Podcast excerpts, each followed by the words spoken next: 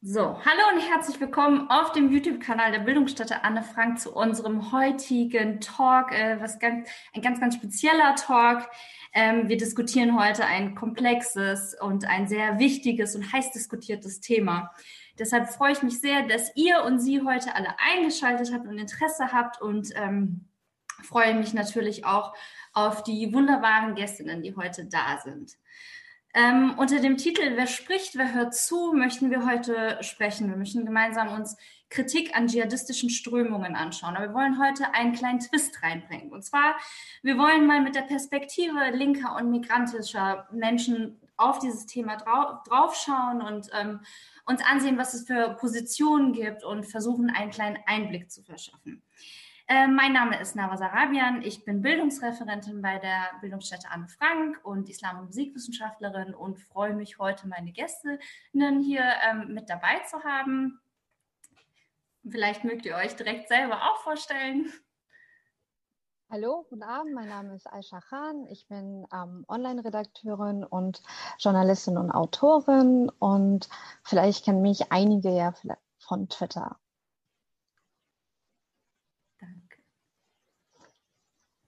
Die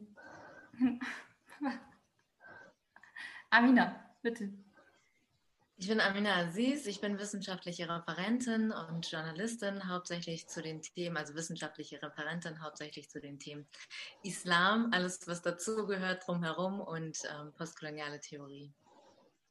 Schön, dass du da bist, Waslat. Danke. Also ich bin Waslat Hasrat Nazimi. Ich äh, bin Journalistin, Moderatorin bei der Deutschen Welle und ich leite dort auch die Afghanistan-Redaktion. Schön, dass ihr da seid. Schön, dass wir heute in dieser Runde zusammengefunden haben, um zu sprechen.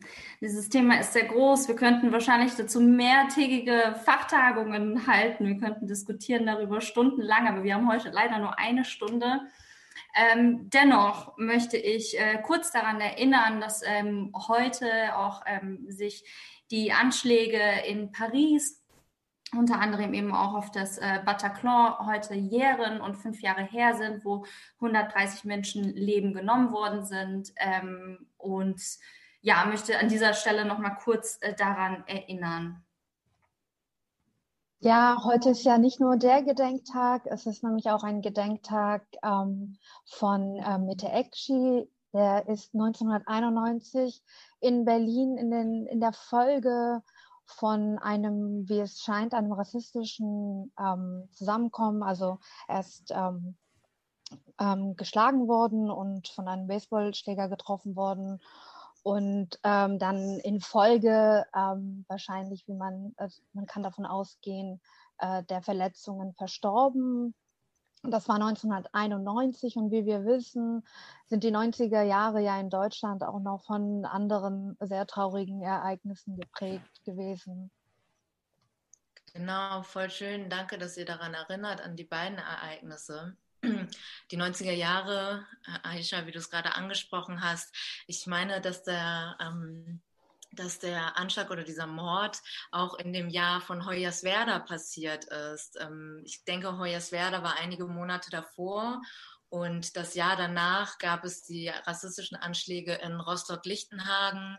Ähm, also das war davon geprägt quasi. Und in beiden Fällen, Hoyerswerda und Rostock-Lichtenhagen, ähm, hat der deutsche Staat es als Lösung empfunden, die Betroffenen der Gewalt abzuschieben. In Hoyerswerda wurden sie direkt abgeschoben. Sie wurden nicht Herr der Lage. Sie konnten die Nazis nicht ähm, kontrollieren und die Menschen, also quasi die, die betroffen waren von der rassistischen Gewalt, sind ähm, direkt abgeschoben worden und die Nazis nicht belangt worden. Und diese Kontinuitäten sieht man ja bis heute.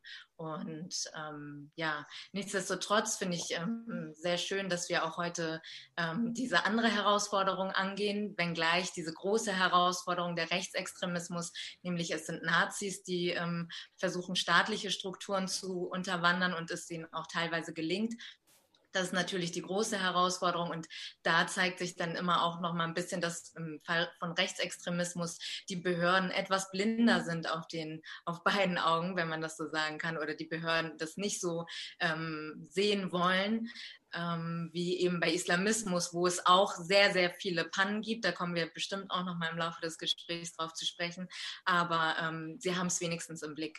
Deswegen danke auch auf jeden Fall, dass ihr es nochmal angesprochen habt.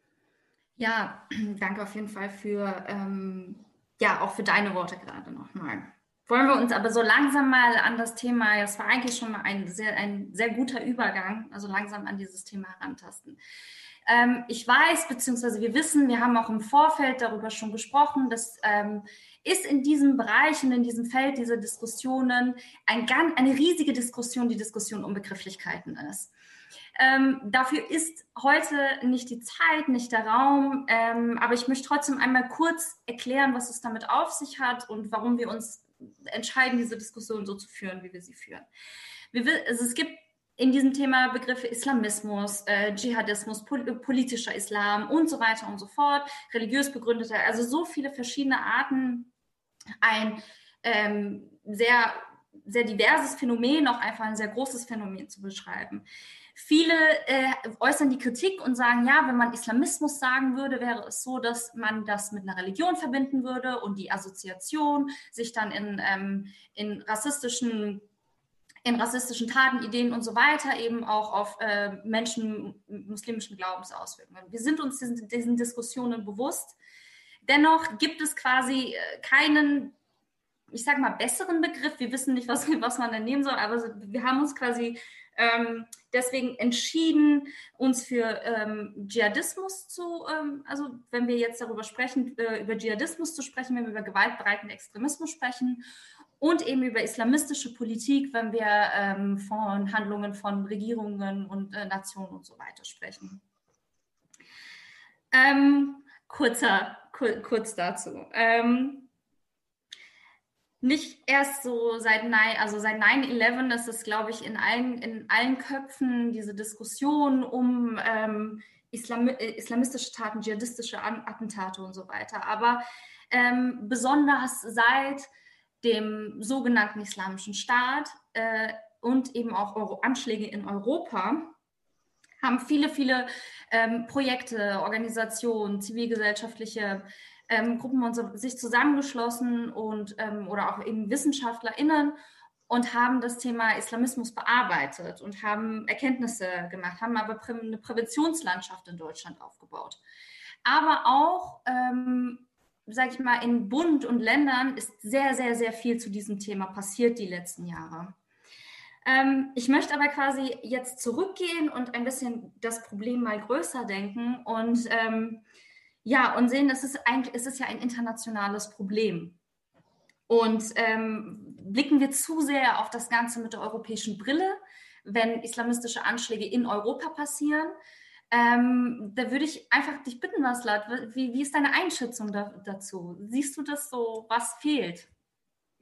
Also ich sehe das schon so, dass wir tatsächlich ähm, immer nur dann aufhorchen, wenn es hier in Europa islamistische Anschläge gibt, die natürlich grausam sind und schrecklich. Aber auf der anderen Seite passiert sowas täglich in anderen Ländern auf der ganzen Welt. Und wir hören eigentlich kaum hin oder geben diesen Menschen kaum eine Stimme und nehmen diese Probleme auch eigentlich gar nicht ernst. Also ich kann zum Beispiel natürlich, mein äh, Gebiet ist Afghanistan und ich kann natürlich äh, über Afghanistan sagen, Afghanistan ist ein Land, dass ähm, also Islamismus hat keine Tradition oder Dschihadismus in Afghanistan. Afghanistan ist eigentlich ein Land, in dem der äh, mystische Islam vor allem vorherrscht, ähnlich wie in Pakistan, zum Teil auch in Indien.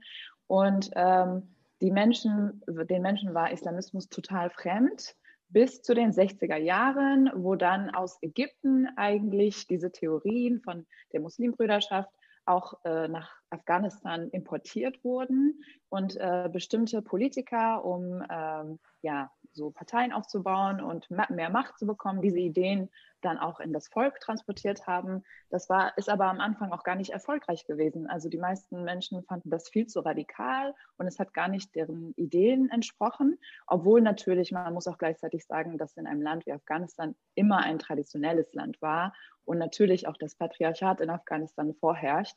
Aber ähm, diese, einfach dieser Islamismus, wie er in Ägypten äh, entstanden ist, den gab es überhaupt nicht in Afghanistan. Und erst dann, also in den Kriegsjahren, wurde diese, äh, diese, diese Theorie benutzt, um gegen damals, gegen die Sowjetunion, die ja in Afghanistan besetzt hat, zu kämpfen und die Leute zu mobilisieren und zu sagen, okay, das sind jetzt die Ungläubigen und wir müssen gegen die ankämpfen. Und da hat eigentlich so ist dieser Nährboden geschaffen worden. Und das hat sich bis heute nicht geändert. Also damals durch über die Mujahideen, die islamistisch äh, geprägt waren, also deren Anführer wurden in Ägypten an der Al-Azhar-Universität ausgebildet und hatten, wurden schon mit diesen Gedanken quasi, sind die dann quasi zurück nach Afghanistan gegangen. Und ähm, dann später die Taliban, die ja auch islamistisch sind, deobantisch-islamistisch. äh, aber äh, wenn man sich dann nochmal vor Augen führt, wie haben diese Menschen, ähm, ja, also überhaupt sind die so also populär geworden und wie haben sie es geschafft, ist vor allem einfach auch aufgrund der Finanzierung von außen. Also jetzt im Fall von den Mujahideen, die wurden von den USA, von Pakistan und von Saudi-Arabien finanziert beziehungsweise von äh, USA und Saudi-Arabien und von Pakistan, also Pakistan, beziehungsweise die pakistanische Regierung, ich, mir ist es wichtig, da nochmal zu unterscheiden, hat diesem ähm, Politiker quasi dann dieses Logistische dann nochmal zur Verfügung gestellt. Und da, so sind die Taliban entstanden. Und wir sehen ja auch heute, vor kurzem gab es einen Anschlag in Kabul, wo 22 Studenten ums Leben gekommen sind. Und ähm, der IS hat letztendlich die Verantwortung dafür genommen.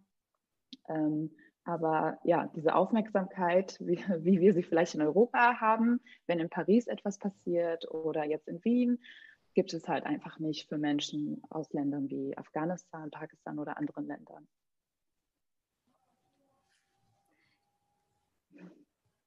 Ich finde das ganz schön. Danke, dass du auch nochmal so die Geschichte geschildert hast. Ich ja. will gar nicht so sehr auf äh, andere, auf die Geschichte anderer Länder ähm, zu sehr eingehen, aber das ist, finde ich, ein wichtiger, ähm, sehr wichtiger Punkt, auch in der Rezeption bestimmter Länder. Und vielleicht nur ergänzend nochmal zu der Geschichte, was vielleicht auch wichtig ist für heute, um das zu verstehen, um islamistische Bewegungen zu verstehen diese Theorien sind ja auch weiterentwickelt worden in einem luftleeren Raum. Also es ist ja nicht so, dass sie in der Gesellschaft irgendwo äh, mit äh, ausgehandelt worden sind, sondern tatsächlich wurden diese islamistischen Theorien genommen und man hat sich zurückgezogen, einige Männer, und äh, haben da ihre quasi versucht, ihre Ideen ähm, zu, ja, niederzuschreiben, weiterzutragen und so weiter. Also ich denke, das spielt in, der, in dem Aspekt, dass das eben auch sehr patriarchal ist, ähm, das Ganze auch eine Rolle. Und ähm, ich weiß nicht, wenn das in Ordnung ist, würde ich vielleicht auch nochmal eingehen auf dieses Transnationale, was du schon angesprochen hast, Waslat. Ähm, mhm wir sehen das auch im Umgang mit bestimmten Ländern. Also nicht nur, ähm, welche Opfer kriegen eigentlich Gehör, sondern wo entsteht vielleicht sogar eine Art Doppelmoral. Also wenn wir uns mhm. angucken, zum Beispiel der Umgang Deutschlands mit Saudi-Arabien. Saudi-Arabien spielt eine große Rolle in der Finanzierung islamistischer Netzwerke und äh, islamistischen Terrors auch. Und ähm, Deutschland macht Geschäfte mit Saudi-Arabien. Das ist für sie sehr wichtig. Ab und zu wird dann mal erwähnt, Menschenrechte, Menschenrechte. Ähm, wir haben das gesehen an, nach dem Mord an Jamal Khashoggi. Ähm, da war dann der internationale Aufschrei groß. Man hat gesagt, das kann man nicht mehr machen. Deutschland hat gesagt, oh ja, stimmt, wir exportieren keine Waffen mehr nach Saudi-Arabien. Das war natürlich eine Farce. Dieses Waffenembargo hat es de facto eigentlich gar nicht gegeben, denn es gab Lücken sowohl für Waffen als auch hat Deutschland ähm, über Drittländer, quasi den Import äh, über Drittländer wie Südkorea oder Frankreich nach Saudi-Arabien doch genehmigt. Also ähm, Trotzdem haben da Geschäfte stattgefunden. Und wir sehen das auch zum Beispiel am Umgang mit der Türkei. Also die Türkei ist auch ein wichtiges Land, äh, das Deutschland Waffen ab, abkauft, äh, womit Deutschland Geld verdient. Und die Türkei ist auch das Land, das äh, Deutschland Geflüchtete vom Hals hält. Also hat man natürlich Interesse daran, Erdogan nicht so sehr zu verletzen, indem man auf ähm, Menschenrechte und sowas pocht. Und da nimmt man dann vielleicht auch völkerrechtsanwidrige äh, Taten in Kauf wie wir jetzt auch zum Beispiel gesehen haben, ähm, was passiert ist in Armenien. Also Armenien spielt ja sowieso eine große Rolle ähm, für die türkische, ähm, für den türkischen Rechtsradikalismus. Also wir wissen von dem Genozid, der bis heute geleugnet wird, der bis heute auch in Deutschland versucht wird zu äh, leugnen. Also wenn PolitikerInnen aus Parteien ausgeladen werden, ähm, zu Veranstaltungen, ähm, weil sie den Genozid nicht leugnen an Armenien. Und dieses, diese, dieses Transnationale ist deswegen so wichtig, weil wir, wenn wir uns mehr darauf fokussieren, auch bessere Lösungen finden würden, als die Vorschläge, die jetzt zum Beispiel kommen, wie Imame müssen Deutsch sprechen. Also dieses Imame müssen Deutsch sprechen, das ist also meinetwegen von mir aus, aber es ist nicht die Lösung.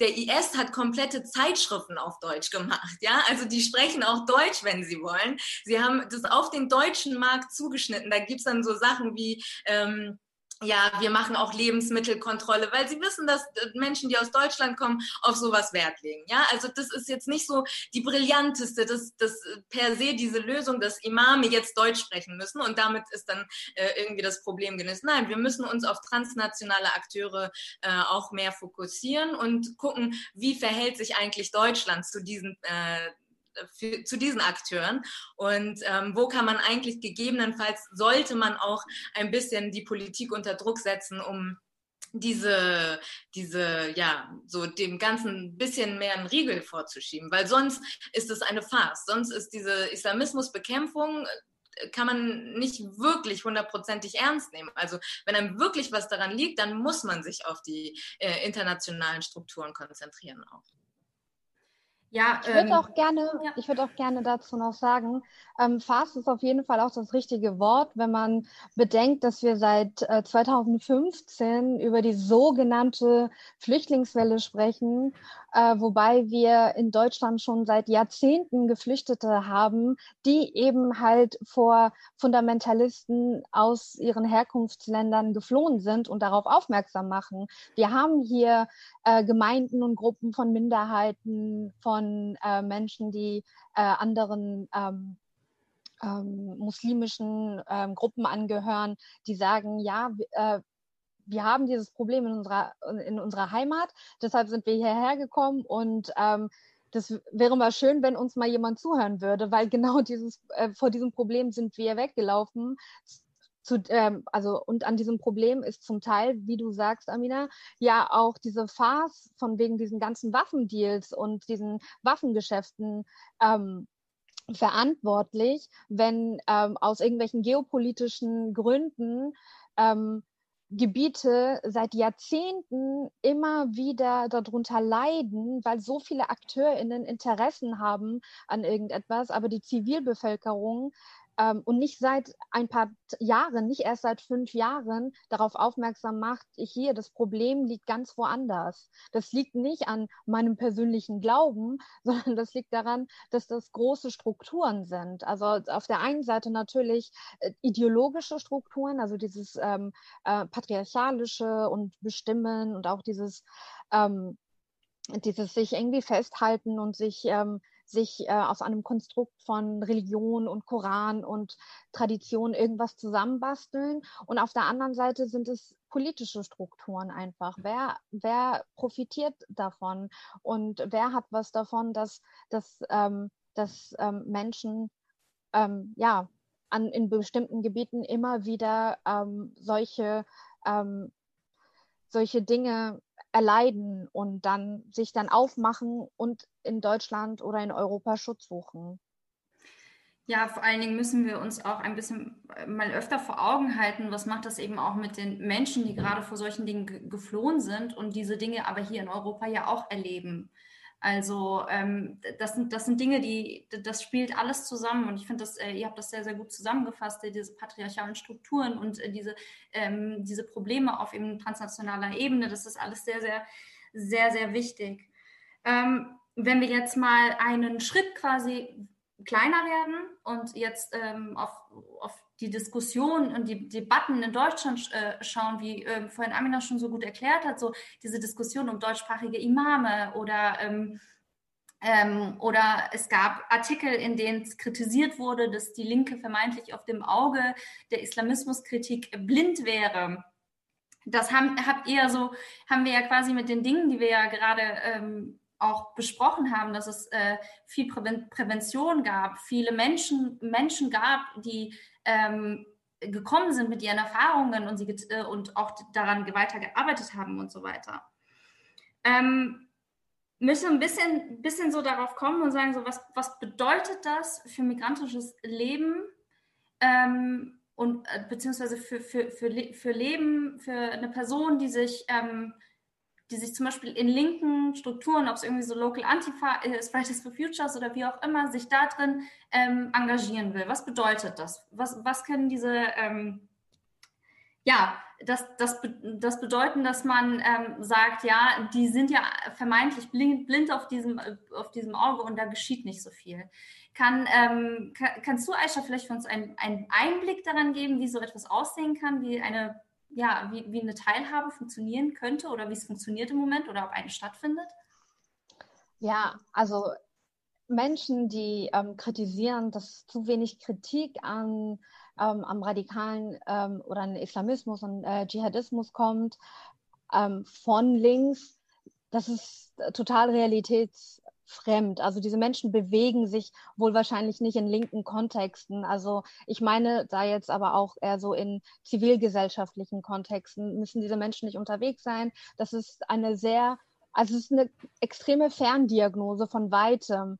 Denn wenn man dann in linken Kontexten unterwegs ist, dann weiß man, also spätestens seit dem 11. September, dass Religionskritik meistens am Islam betrieben wird, sehr gerne in Deutschland von links und ähm, dass sie auch auf den Rücken von muslimischen Menschen, von Hijabis, von Frauen ähm, mit Kopftuch betrieben wird. Das heißt, linke Räume sind sehr oft für diese Menschen nicht sicher weil sie dort immer wieder auf antimuslimischen Rassismus stoßen. Also sie sind, werden per se, also von, von vornherein ähm, dämonisiert, kritisiert und eingeordnet. Wer muslimisch ist, muss einfach irgendwie mit äh, Repression, Unterdrückung äh, zu tun haben. Der kann nicht in der Lage sein, ähm, ja, emanzipatorische Kritik ähm, äh, an, an der eigenen Religion auszuhalten. Das ist so, das wird irgendwie als Gesetz gegeben und jeder linker Raum, sage ich jetzt mal so aus Erfahrung, ähm, wird, ähm, wird, ist sehr unsicher, ist nicht immer safe. Und ähm, von daher kann ich das nicht nachvollziehen, diese Kritik, dass es keine Kritik am Islamismus gäbe. Man muss dann mal schauen, in welchen Kreisen man unterwegs ist, ob man das nicht wirklich hört, ähm, weil es gibt ja nicht nur die Kritik von außen, also von Linken, die nicht muslimisch sind, sondern es gibt ja auch immer eine innermuslimische Kritik innerhalb der Linken. Also wir sind auch in linken Kontexten unterwegs und wir kritisieren ja auch immer ständig. Nicht nur innerhalb der Linken. Also das ja. macht es sogar so lächerlich, weil der, der Islam quasi, äh, wenn du es theologisch betrachtest, da ist die Kritik immanent. Also selbst wenn du dir ähm, die radikale ähm, Theorien anguckst, von Anu dazu mal, wo sich heutige Islamisten von mir aus drauf beziehen, selbst die haben sich aufeinander bezogen und am Ende gesagt, nur Gott weiß, äh, weiß, wie es wirklich ist. So, ja? Also diese Kritik ist sowohl auf theologischer Ebene gegeben, und sowieso in verschiedenen Rechtsauslegungen lebt es davon, dass man sich gegenseitig kritisiert Politisch wird es dann für viele Menschen, die in äh, Ländern leben, in denen das eine Rolle spielt, wo es zum Beispiel auch islamische Geistliche gibt oder ähm, andere Kritiker, die in, unter Hausarrest leben müssen oder die im Exil leben müssen. Warum ist das so? Und äh, natürlich, weil sie Kritik äußern. Und äh, da dann zu sagen, es gibt so eine Kritik nicht oder es müsste nochmal aufgeklärt werden, wobei das das schon immer gab und schon immer da war, es liegt natürlich auch daran, dass Muslime Musliminnen als so eine homogene Gruppe wahrgenommen werden wie du Aisha eben gesagt hast, auch so, man ist irgendwie, alle sind unterdrückt und so. Und dabei wird das ausgeklammert, dass es sowas wie islamische Philosophie, auch wie eine islamische Theologie gibt und so weiter. Das sind alles Wissenschaften für sich und da ist die Kritik immanent. Und von, wenn wir über Geflüchtete sprechen, die hierher kommen, da nicht zu sehen, wovon die flüchten, das muss man auch erstmal hinbekommen. Und was so Kritiken angeht, auch an linke Räume, also es gibt SPDler beispielsweise, die sich als links bezeichnen, die aber offenbar nichts davon mitbekommen haben und nicht nur nicht, nichts davon mitbekommen haben, sondern die zwar für den Spiegel und so weiter ihre, ihre Meinungskolumnen schreiben, aber nicht zu ihren Genossinnen gehen und sagen, Moment mal, vielleicht sollten wir unsere Politik mal überdenken. Also das ist doch der eigentliche Punkt. Wir können nicht immer wieder Islam und Musliminnen zum Fokus einer Diskussion machen, die eine völlige Scheindebatte ist. Gut, das, das sehe ich auch so. Ich würde sogar auch noch, noch weitergehen, ähm, Aisha, was du eben gesagt hast, dass da Vorurteile reproduziert werden. Ich würde sogar sagen, dass neokolonialistische Ideen repro reproduziert werden. Also was ich teilweise aus linken ähm, ja, Circles so hören musste, gerade auch in Bezug auf Afghanistan, also die krassesten Klischees und Vorurteile, wie, also dass wir ja eigentlich alle unzivilisiert sind und gar nicht miteinander klarkommen. Und eigentlich sind wir, ne, wollen wir uns ja alle die Köpfe einhauen, das liegt ja in unserer Natur, äh, bis hin zu ähm, Romantisieren des Krieges. Äh, ja, äh, ne, das sieht man vor allem auch bei äh, kurdischen FreiheitskämpferInnen vor allem, ähm, ja, also ne, die sind super stark und toll und die kämpfen so toll, aber gar nicht zu sehen, woher das kommt und dass man gezwungen ist zu kämpfen, gerade aufgrund dieser Dinge, gerade aufgrund von Islamismus. Da haben die irgendwie ja einfach kein Auge für. Absolut. Danke auf jeden Fall nochmal ähm, für eure Einschätzungen. Aber ich meine, ich, man sieht ja daran auch wieder, wir kommen wieder zurück zu diesem, äh, zu diesen nationalen politischen Dingen. Also das, das, das finde ich sehr, sehr spannend, dass wir immer wieder dahin auch zurückkommen. Ähm, wir haben aber auch über die Auseinandersetzung mit dem Thema innerhalb der der in Anführungszeichen Muslime, die es ja so eigentlich gar nicht gibt und die ja stattfindet. Ähm, da gibt es ja auch die, ähm, ja, diese, diese, diese Opfernarrative, die manchmal eingenommen wird, ähm, um zu sagen, so ja, es ist, ähm, man, man ist ja dann dadurch ja dann auch antimuslimischen Rassismus ausgesetzt. Und wie hängt das dann eben auch mit äh, solchen De Debatten und Diskussionen zusammen? Ja, also selbstverständlich, Antiris äh, antimuslimischer Rassismus ist eine Realität in Deutschland, selbstverständlich. Nicht nur in Deutschland, auch in Frankreich oder Österreich, ja. Ähm, das ist ja ganz klar. Nur ich würde unterscheiden wollen, und da bin ich auch übrigens sehr, sehr dankbar, dass diese Debatte um antimuslimischen Rassismus im Mainstream angekommen ist. Seit Sarrazin, man wird ja wohl noch alles sagen dürfen, äh, wo er seine äh, Eugenik verbreitet hat und ähm, auch einfach weiter walten konnte in Deutschland. Und äh, das hat ja eine Welle an äh, emanzipatorischen Stimmen auch ausgelöst, auch aus der muslimischen Community oder aus anderen äh, BIPOC-Communities, also von schwarzen Menschen und äh, People of Color, ausgelöst. Und ähm, das sind aber zwei Ebenen. Also quasi, es gibt diesen antimuslimischen Rassismus, aber gleichzeitig gibt es natürlich auch Narrative von, oh, wir sind jetzt irgendwie das Opfer. Also ich will jetzt gar nicht unbedingt auf diese hässlichen Karikaturen eingehen, aber es war schon so ein Punkt, äh, wo ich dachte, mein Gott, also beim ersten Mal äh, muss man das nicht irgendwie gut finden, man kann schockiert sein, natürlich rechtfertigt das überhaupt nicht irgendwas Gewaltvolles, was danach passiert ist. Ähm, aber jetzt beim letzten Mal, äh, denke ich, muss man auch mal so ein bisschen drüber stehen und sagen so, hey, okay, so what? Wer liest das überhaupt? Wer guckt sich das an? Und das hat dann so eine Welle ausgelöst, wo ich an Empörung ausgelöst, wo ich dachte so, okay, Moment mal, Waslat, du hast von Neokolonialismus angesprochen. Ihr habt, sonst geht ihr nicht auf die Straße gegen Frankreichs Neokolonialismus oder ähm, alles, was sonst so betrieben wird, auch andere, anderseitig zum Beispiel ähm, die Rechte von ArbeiterInnen. Wo war denn da die Solidarität? Wo ist sie jetzt immer noch, ähm, die Solidarität mit VertragsarbeiterInnen, zum Beispiel aus Südostasien? Wo geht ihr da auf die Straße? Und wer bestimmt da eigentlich die Narrative? Weil wenn wir uns das angucken, auch wieder so, eine, so ein bisschen so ein Opfernarrativ, das ähm, mit den Uiguren, was in China passiert ist, das ist auch vereinnahmt worden von Islamisten so und wurde auch sehr stark von Opfern da, ähm, als, wo man sich auch sehr stark als Opfer inszeniert hat. Natürlich ist das ein wichtiges Thema, aber ich denke, man muss immer gucken, wo kommt was her. Wir haben das nach Hanau gesehen, wo wirklich kurz nach den Anschlägen auf Facebook, auf Instagram es Seiten gab, ähm, auf denen salafistische Gruppen im Namen der Familien, im Namen der ähm, Angehörigen, im Namen dessen, was in Hanau passiert ist, Gelder für ihre eigenen Gruppen und für irgendwie Brunnenbau in unspezifischen afrikanischen Ländern gesammelt haben.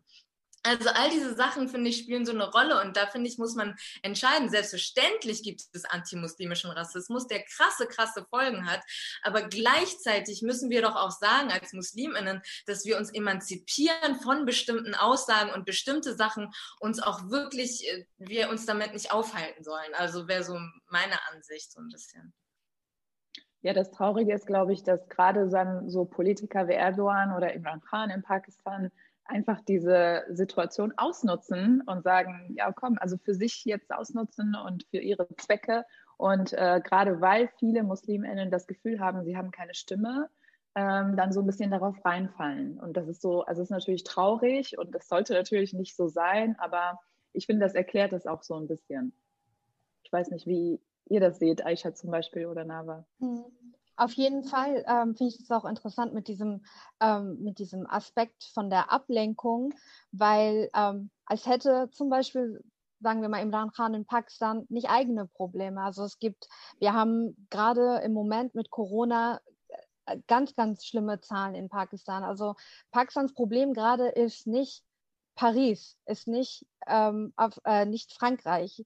Wir haben andere Probleme. Wir haben sogar, und das ist das Interessante, dieses ähm, dieses, dieses Verein, also diese Vereinnahmung von ähm, Narrativen und plötzlich tun sie so, als wären sie die super Antirassisten und sagen, Muslime sind ja voll die Opfer in Europa, sie werden voll fertig gemacht und sie sind eine Minderheit und deswegen müssen sie aufstehen, weil das ist ein Kampf aller Muslime, während gleichzeitig vor einigen Tagen in Pakistan wieder ein Mensch ähm, der einer Minderheit angehört hat, auf offener Straße umgebracht worden ist von einem radikalen Islamisten. Und diese Nachricht war einfach eine Randnotiz in Pakistan in den Zeitungen.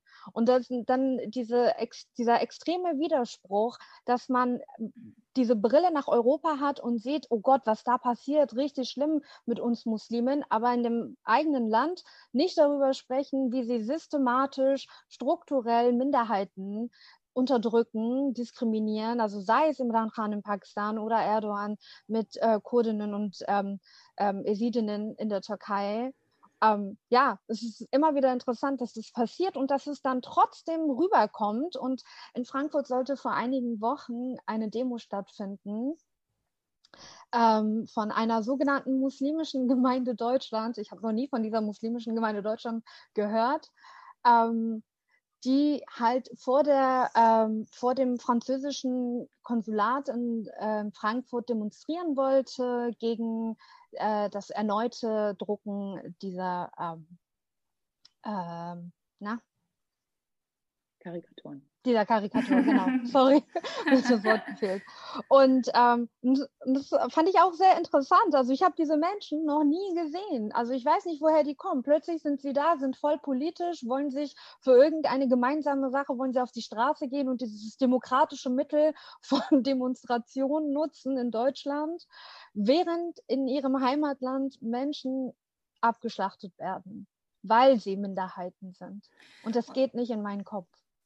Und die Sache ist auch eben, es ist ja die, diese Religion, es funktioniert nicht so. Man hat kein Oberhaupt, wie es zum Beispiel die katholische Kirche hat. Also es ist unmöglich, sich ähm, so vereinen zu lassen unter politisch gewählten oder nicht gewählten oder wie auch immer Personen, die dann quasi die, ähm, ja, die, diese die sogenannte Umma, diese religiöse Zusammen Zusammenfass von, von Muslimen irgendwie für diese spricht. Und das, äh, das, das, funktioniert ja so nicht. Also, dass ob es jetzt im, im, im Iran jetzt äh, die, die, Iraner jetzt für alle Schiiten sprechen, also das funktioniert ja so nicht. Oder, oder, oder eben Erdogan für alles, alle türkischen Sunniten spricht. Also es ist ja, es gibt so viele unterschiedliche Positionen und, ähm, und Einstellungen zu diesen Themen auch, um, die wir auch jetzt gerade auch besprochen haben und auch gehört haben. Ähm, wir haben auch. Da auch nochmal ergänzen, ja. ganz kurz. Also es gibt nicht, du hast schon recht, theoretisch gibt es die natürlich nicht. Ähm, in der Praxis wollen natürlich diese Länder äh, die Hegemonie quasi, äh, hegemoniale, ja. haben hegemoniale Interessen. Also das sehen wir an äh, Iran auch sehr gut. Zum Beispiel, wir wissen alle, es gab den Iran-Deal, es gibt Sanktionen gegen Iran. Was die wenigsten wahrscheinlich mitbekommen haben, ist, dass vor einigen Wochen ähm, dass äh, ja, also Iran darf wieder Waffen kaufen. Also das ist im Rahmen dieser Vereinbarung quasi jetzt weggefallen, ähm, während Iran eine Knappheit an Medikamenten und so weiter aufweist, gerade auch in dieser Corona-Krise, die Iran auch sehr schwer getroffen hat. Ähm, es gibt für kranke Menschen, für sehr, äh, sehr schwer kranke Menschen ähm, ist es sehr schwierig, an Medikamente zu kommen. Einige sind nicht an ihre Medikamente gekommen. Und ähm, was macht die iranische Regierung? Die freuen sich, dass sie wieder Waffen kaufen dürfen. So, also es gibt diese hegemoniale Ansprüche und dass das auch so ausgeblendet wird von Menschen, die in der Diaspora leben, das ist für mich teilweise ähm, unverständlich. Und da erwarte ich auch, dass sich Menschen da mehr emanzipieren. Und auch wenn man vor allen Dingen weiß, zum Beispiel, ähm, jetzt türkische Strukturen sind sehr präsent natürlich, aber du kannst nicht gegen Rassismus in Deutschland sein, aber nichts gegen rechtsextreme türkische Gruppierungen haben. Das funktioniert nicht. Also entweder du hast was gegen beides oder dann halt nicht. Also du kannst nicht irgendwie ähm, ständig weinen, weil irgendwie Hanau und andere Sachen passiert sind und du selber betroffen bist und das auch als Narrativ für dich, ähm, für dich nehmen. Aber du kannst nicht gleichzeitig nichts gegen die grauen Wölfe beispielsweise oder DTIP und so weiter, Milli Güllisch sowas nicht kritisch hinterfragen.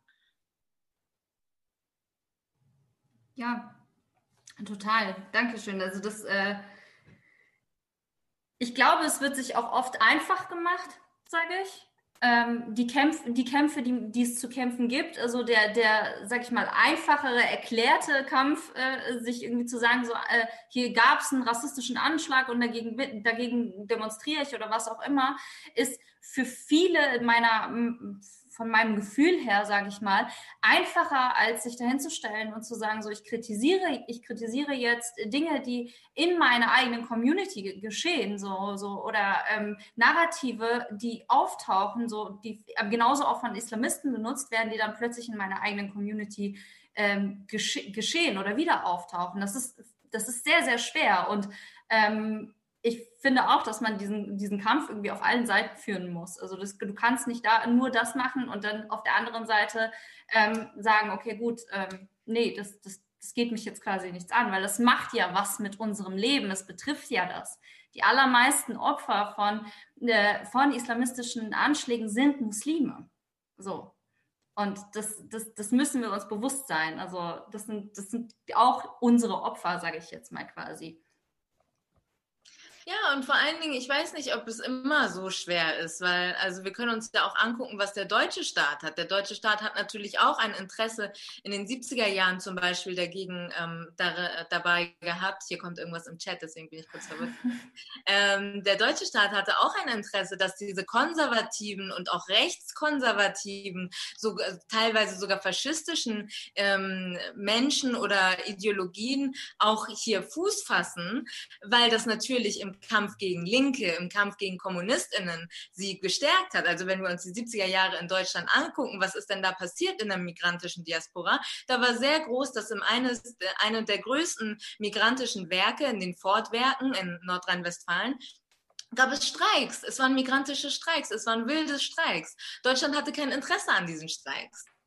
Also im Kampf gegen Linke war quasi so dieses Rechtskonservative immer für Deutschland sehr willkommen von anderswo. Wo es jetzt dann heißt, plötzlich, weil Frankreich es gemacht hat, oh, wir müssen auch die grauen Wölfe irgendwie verbieten. Okay, von mir aus, aber was ist mit den Dachverbänden, die drumherum sind und die ihr teilweise äh, immer noch, die sich teilweise immer noch gegenseitig unterstützen.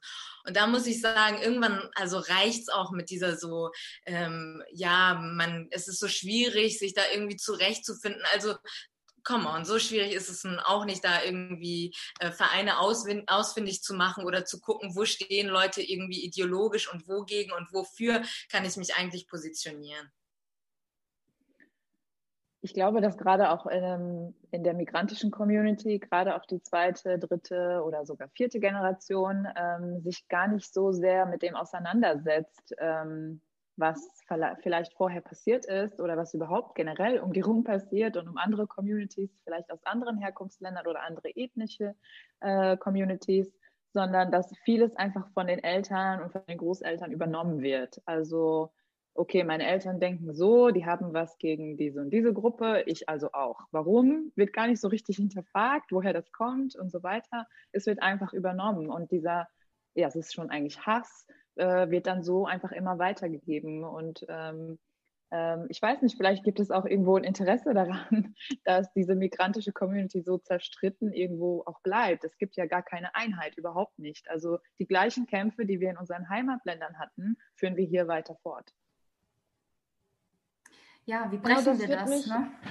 Wie brechen sorry. wir das? Ja, Eicher, bitte. Also mich führt das nochmal zu dem Thema Homogenität. Und das größte Problem, was ich gerade sehe, ist, wir haben keine Ahnung, also wir vier hier auch nicht, wer ist überhaupt muslimisch in Deutschland? Wie viele Muslime gibt es? Was bedeutet es überhaupt, muslimisch zu sein? Also wer ist organisiert? Weil, wie gesagt, wie äh, Nava, wie du schon gesagt hast, es gibt halt nicht die Kirche im Islam. Es gibt es gibt ganz, ganz viele Organisationen und Gruppen und Vereine und wir haben gar keinen Überblick darüber, wer wie organisiert ist, wer wohin geht. Es gibt Menschen, die sind nicht religiös, gehen aber trotzdem in ihre Moschee, weil das ein Treffpunkt ist, weil man da einfach Leute trifft, weil es da unten vielleicht ein Café gibt oder ein Gemüseladen. Es gibt Menschen, die sind ultra religiös, sehr orthodox, aber gehen nicht in eine Moschee, weil sie sich dort nicht irgendwie weiß nicht, aufgehoben fühlen oder es gefällt ihnen nicht, was der Imam von der äh, äh, am Freitag äh, predigt. Und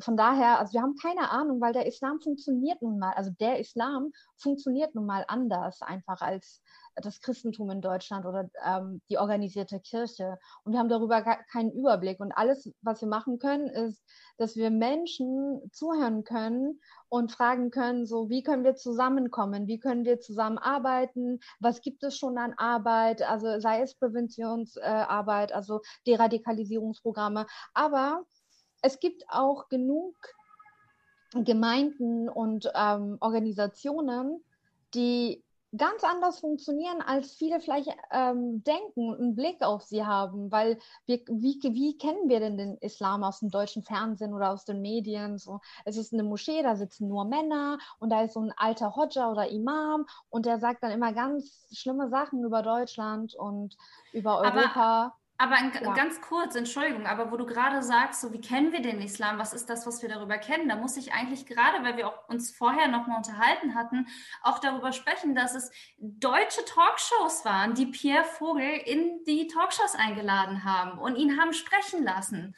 Und er, äh, er dort sich in zur Primetime quasi hingesetzt hat und, äh, und seine, seine Dinge erzählt hat. Und jetzt, und also das, das müssen wir uns auch mal bewusst werden. Und sagt, wir müssen, wir müssen dem allen einen Riegel vorschieben. So, mhm. und das ist halt auch schwierig, wie du sagst, so was ist das Bild, was wir haben auch, ne? Und woher kommt dieses? Entschuldigung für diese Unterbrechung, aber das nee. war wirklich dieses Bild, was ich direkt wieder im Kopf hatte dazu. Ja, oder dass die Imam-Ausbildung auf Deutsch sein soll. Meine Güte, in den 2000ern waren diese ganzen möchtegern Internet-Imame auf YouTube unterwegs und die haben alle Deutsch gesprochen, weil es entweder Deutsche waren oder ähm, also Konvertiten, wie zum Beispiel Pierre Vogel. Wollen wir denen nochmal Deutsche beibringen und dann ist alles besser oder was? Ich verstehe es gerade nicht. Einmal also wem soll... Frage, was gelesen, schon Islamexperte. Aber lässt grüßen. Ja, genau. Ja, aber ja, genau. Genau wie du meinst. So, ich kann mich auch an meine Jugend erinnern. Ähm, diese ganzen Talkshows mit nicht nur Pierre Vogel, aber auch den ganzen Konvertitinnen. Also äh, Konvertiten saßen im Fernsehen zur Primetime und haben äh, fundamentalistisches Gedankengut.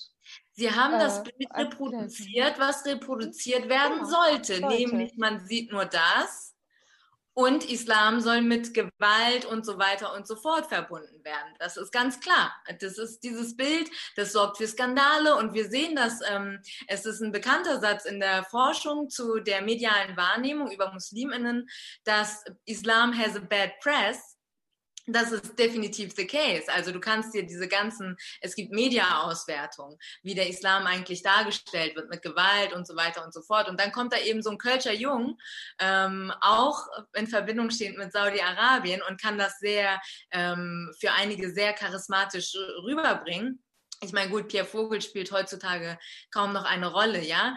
Aber damals war es für viele andere Musliminnen sehr wichtig, dass ihm zum Beispiel viel früher ein Riegel vorgeschoben wär, ähm, worden wäre. Und das ist nicht passiert. Man hatte dort keine Handhaben. Und jetzt kommen so aus Österreich hören wir von irgendwie Gesetzesvorhaben, es ist ja noch nicht durch, aber diese Vorhaben, schnell eine Vorlage zu haben, um allem, was einem irgendwie suspekt vorkommt, ähm, einen Riegel vorschieben zu können. Und da ist in dem Kontext auch der Terminus Gesinnungs, ähm, wie heißt es, Gesinnungsparagraphen und so weiter irgendwie gefallen. Und das möchte ich gar nicht mir aneignen. Ich glaube, das ist, hängt mit der deutschen Geschichte zusammen, sondern ich möchte sagen, dass es ganz konkret auch um antimuslimischen Rassismus geht. Also da geht es nicht darum zu gucken, wer hat welche Gesinnung und oh, die sind mir irgendwie zu Pierre Vogel mäßig, zu salafistisch, zu dschihadistisch drauf und ah, da gucken wir mal, was wir da rechtlich machen können. Nein, es geht einfach darum, um Racial Profiling mäßig bestimmte Sachen schließen zu können, alles, was einem unliebsam ist, was nicht in dieses Bild passt, was man gerne von Musliminnen hier hätte. Die Unterdrückten, die Gewaltbereiten und so weiter und so fort. Aber ja, ich finde es auch so krass und ich denke mir, sorry, dass ich unterbreche, ich denke mir dann auch manchmal, ist es denn so schwer, sich ein bisschen zu informieren? Also ich, also jeder Islamkritiker kann dir die gewalttätigsten Koransoren aus dem Ärmel schütteln.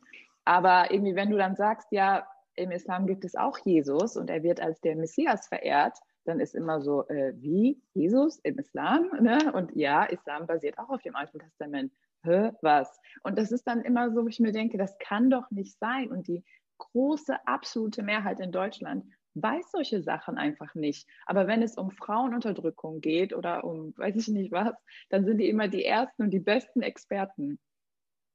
Ja, man ist so sehr damit beschäftigt, so zu versuchen, diese, diese Bilder, diese gewaltvollen Bilder auch wieder zu entkräftigen, dass man gar nicht so dazu kommt, andere, schönere, bessere Geschichten zu erzählen. Deswegen ist ja auch das, was du machst, deine Arbeit sehr, sehr wertvoll, Waslat. Von euch allen, danke.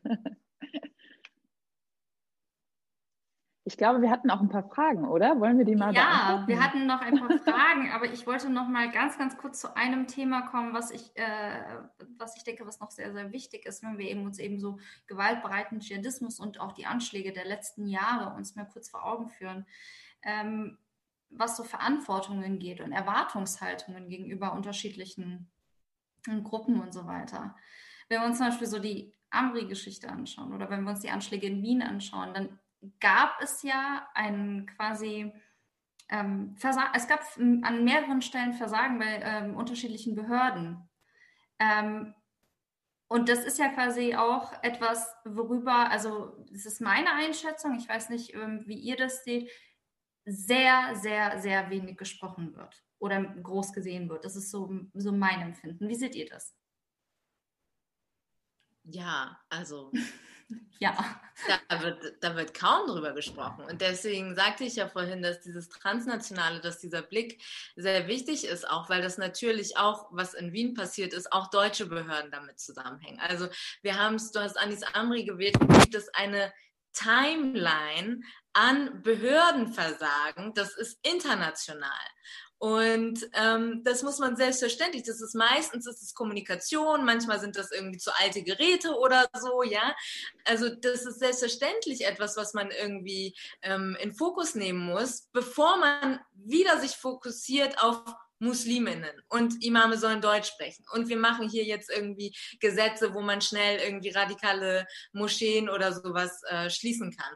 Also sich mal an die eigene Nase zu fassen und zu gucken, wo gibt es eigentlich Defizite. Gut, in Wien ist der, ich glaube, der Landesverfassungschef zurückgetreten, musste zurücktreten, aber der Innenminister ist immer noch da. Horst Seehofer ist immer noch da. Also es sind all diese Sachen sind passiert. Seehofer Rücktritt, by the way.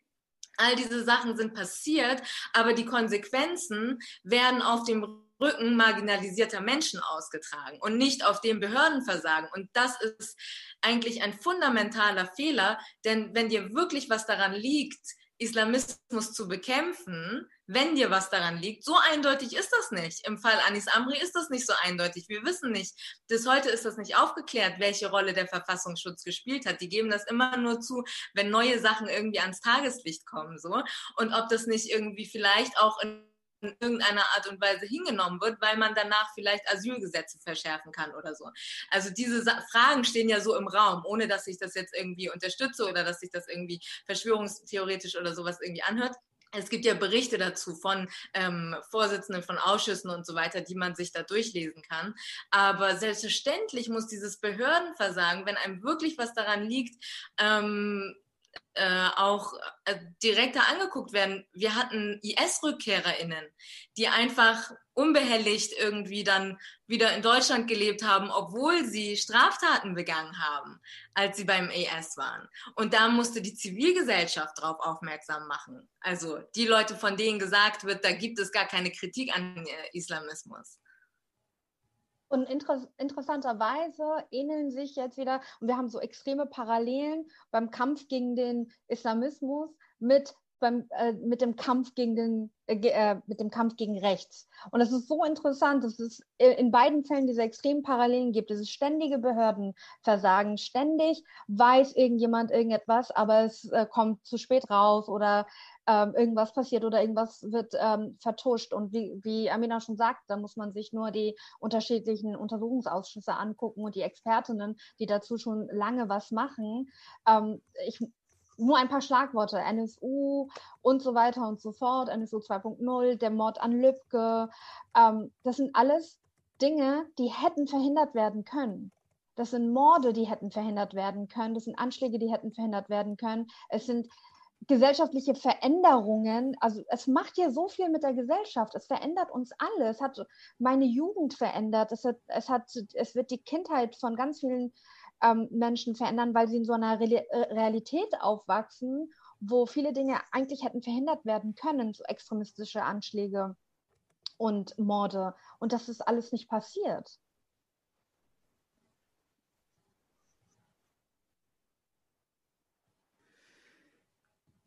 Genau, also ich würde jetzt vielleicht eine Frage vorlesen ähm, und dann versuchen wir die mal zu beantworten. Das ist nämlich wieder so eine 100 Millionen Dollar Frage.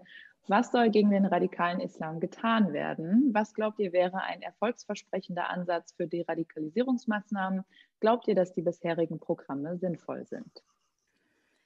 Also ich würde direkt mal anfangen und sagen, so ich finde ich finde so ein paar Begriffe auch, also da fange ich jetzt schon wieder mit Begrifflichkeiten ein, aber ich frage mich immer, was soll denn Deradikalisierung bedeuten? So, also wie, wie, was bedeutet das? Nimmt man einen Menschen, der jetzt sagt, so ich ähm, gehe jetzt in den, ich bin jetzt bereit, gewaltbereit zu sein und er ist danach nicht mehr gewaltbereit? Also das finde ich immer so ein bisschen ähm, ein bisschen schwierig und frage mich immer, was das bedeuten, bedeuten soll. Also ich finde, was sinnvoll ist, ähm, überhaupt jetzt, wenn wir, ähm, um dem Ganzen irgendwie entgegenzusetzen, ist es andere, andere Narrative zu bieten, andere Räume zu bieten für Menschen, die über ähm, Themen sprechen wollen, die von islamistischer Seite gekapert werden oder instrumentalisiert werden. Dass man aufklärt, dass man eine große, ja, ein, wie wir vorhin schon gesagt haben, andere Bilder auch über ähm, über Religion haben und über andere, Bild, andere Bilder und andere Narrative haben. Ähm, ich glaube schon, dass bisherige Programme sinnvoll waren, so Präventionsprogramme. Es gibt super viele in Deutschland. Es wurde sehr, sehr viel Expertise ähm, geschaffen die letzten Jahre. Ich finde nur, wir halten uns immer sehr, sehr oft an Dinge auf, wie dass wir dann anfangen, über Begrifflichkeiten zu diskutieren oder über dies oder über das. Ähm, anstatt zu sagen, anstatt zu sehen, was wir haben und die Programme, die wir haben, auch wirklich ähm, ja, zu, zu pushen, zu supporten, dass wir nachhaltig etwas daraus ziehen können. Ähm, und nicht so, das war mein Gefühl. Ich weiß nicht, wie es euch ging. Ihr beobachtet diese Themen ja auch über mehrere Jahre.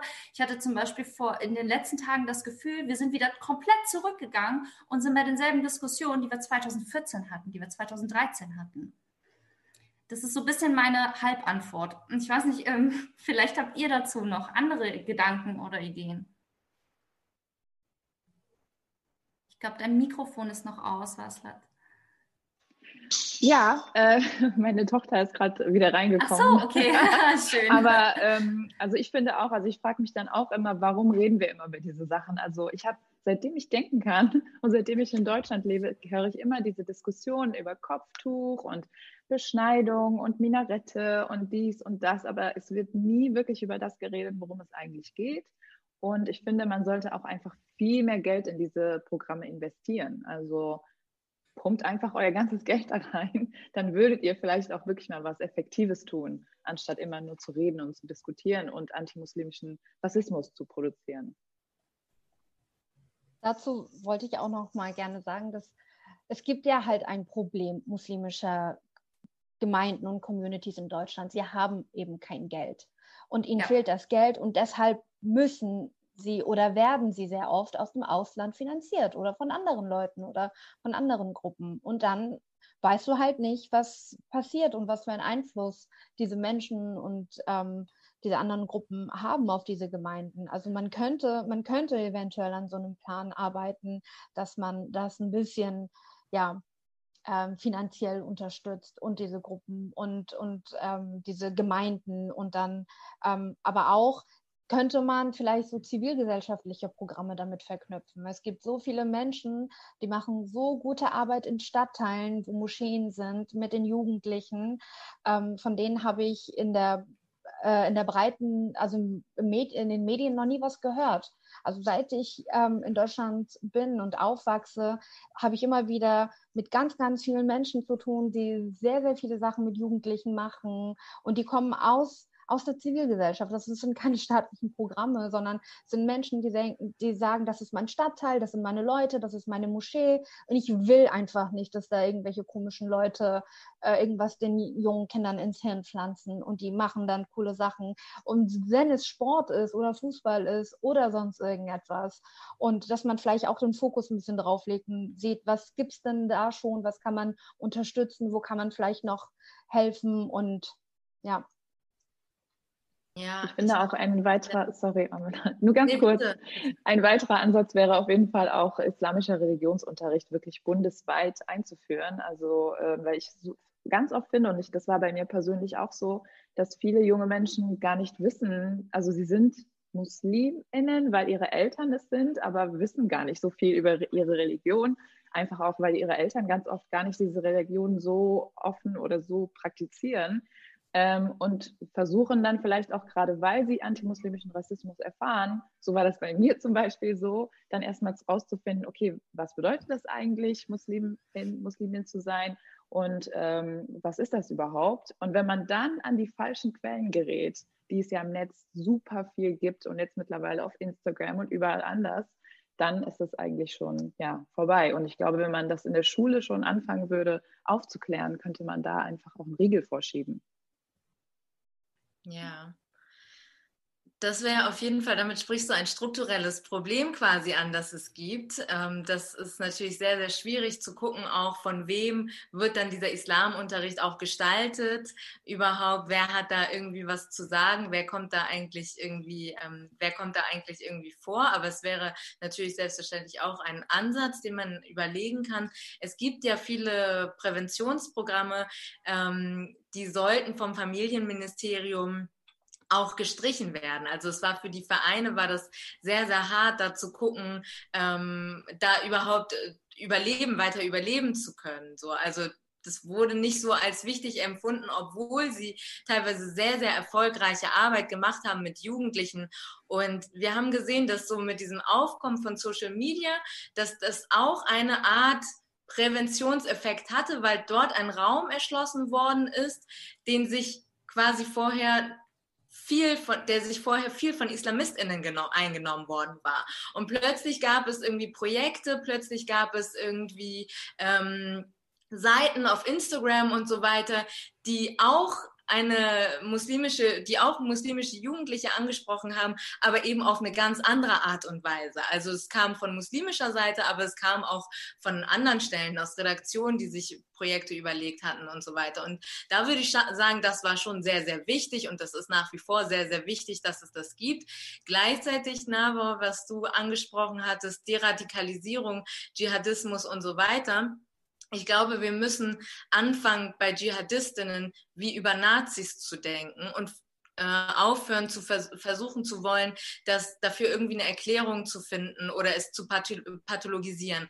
Menschen ents entscheiden sich dazu, andere Menschen umzubringen. Und solange da irgendwie kein psychologisches Gutachten oder irgendwie sowas vorliegt, dann ist das, bleibt das eine Entscheidung, die meistens über längere Zeit getroffen worden ist.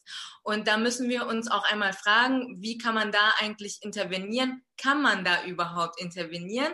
Und ähm, muss man nicht vielleicht wie es bei Nazis ja häufig auch getan wird, äh, gesagt wird, okay, es ist eine Entscheidung. Menschen haben sich dafür entschieden, weil wir wissen aus der Islamismusforschung, was häufig so in Europa, dass da gesagt wurde, ja Mensch, irgendwie jemand hatte eine schwierige Kindheit, ja Mensch, der kommt aus einer irgendwie instabilen Familie und so. Und dann hat man am Ende gemerkt, ups, passt alles irgendwie gar nicht. So, das heißt, wir haben aus ganz vielen verschiedenen Sachen, das heißt, die Fakten zeigen uns, dass es Menschen sich dazu entscheiden, andere umzubringen. Und ähm, aufgrund was von im, äh, was auch immer, ob das nun theologisch begründet wird, viel, sehr, sehr viele IslamistInnen, die zum IS gegangen sind, haben sich irgendwie vorher kurz irgendwie Islam für Dummies gekauft oder so, hatten gar keine Ahnung von Tuten und Blasen und haben es unter diesem Deckmantel gemacht. Also einmal zu akzeptieren, dass es entschei eine Entscheidung ist von Menschen, aber gleichzeitig zivilgesellschaftlich äh, zivilgesellschaftliche Anstrengungen zu haben gegen Rassismus und dass Menschen sich auch wohlfühlen in diesem Land und mehr Chancen haben auf bestimmte Sachen. Das ist, glaube ich, so das Wichtige, was man machen kann. Und da sind Programme, die das unterstützen, ähm, selbstverständlich sehr, sehr wünschenswert auch. Ja, vielen, vielen Dank. Ähm, wir kommen schon, wir sind schon am Ende unserer Zeit angelangt. Ich könnte äh, euch noch stundenlang zuhören und ähm, bedanke mich auf jeden Fall, dass ihr euch die Zeit genommen habt, ähm, mit uns heute zu sprechen und bedanke mich auch bei allen, ähm, die zugeschaut haben, die Fragen gestellt haben und im Chat waren. Alle Diskussionen, die wir gehört haben, sie sind nicht neu. Also alles, was wir gehört haben, diese ganzen Diskussionen, diese Debatten, die sind alle nicht neu die können auch alle nebeneinander stattfinden. Wir können über Rassismus sprechen, wir müssen aber genau auch über äh, Dschihadismus sprechen. Wir, können, müssen über die ähm, Behörden sprechen, über Politik sprechen. Das gehört alles zusammen und alles beeinflusst unser Leben. Ähm, ich kann an dieser Stelle einfach nur sagen, die Frage, die wir am Anfang hatten von diesem, von, von unserem Gespräch, wer spricht, wer hört zu, ähm, es sind viele, viele, die sprechen und äh, ich würde sagen, als, als, als, äh, als letzter Satz, als letzter Rat, wir sollten vielleicht ein bisschen mehr zuhören. Dankeschön nochmal an alle und ähm, ich hoffe, bleibt gesund und wir sehen uns bald wieder. Danke dir. Danke. Danke. Tschüss.